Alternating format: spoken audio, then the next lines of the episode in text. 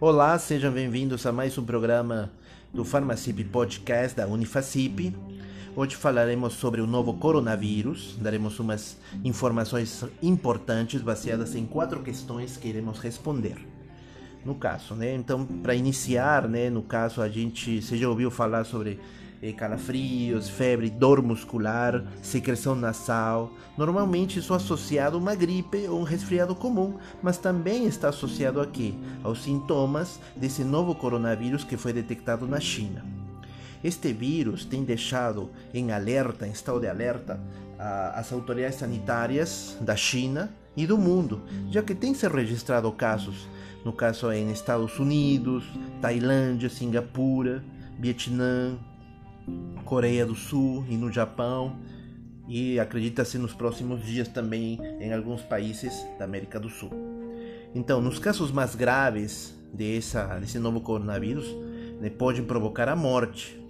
Para isso, como falei, vamos responder quatro questões, sendo a primeira, quais são os sintomas graves desse novo coronavírus?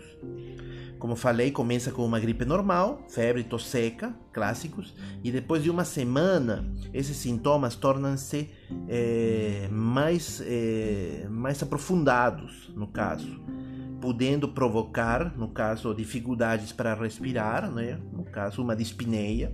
Alguns pacientes precisam ser hospitalizados quando acontece esse, no caso, essa gravidade do, dos sintomas.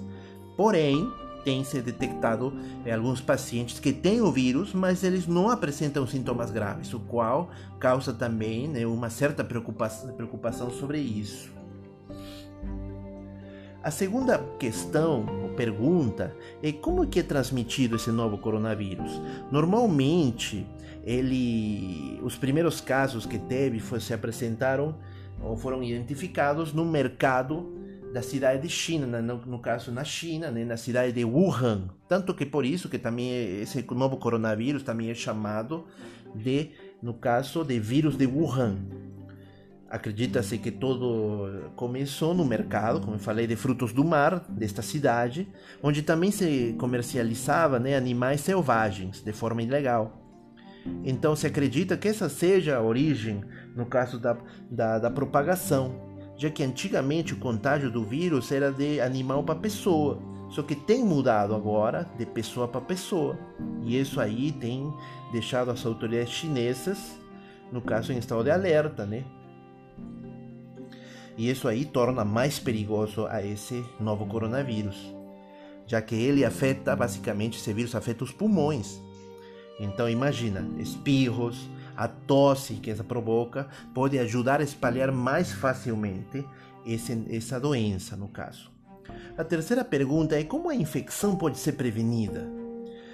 Normalmente, se você ver em qualquer nas notícias que tem aparecido na TV e nos principais jornais, eles usam máscaras no caso para se proteger. Porém, não se tem certeza absoluta ainda, né, dado evidência científica, de qual, qual é seguro essas máscaras fora dos hospitais.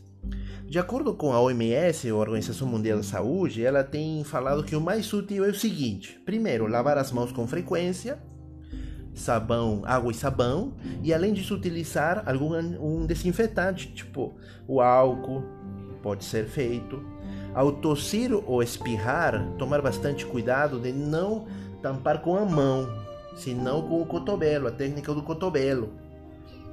Porque se você usar a mão, é mais fácil de espalhar ainda esse vírus. Agora, se você tiver febre ou tosse, não entrar em contato com outras pessoas, procurar também atenção médica e divulgar o local que você tem viajado nos últimos meses, no caso evitar, no caso, comer carnes e alimentos crus.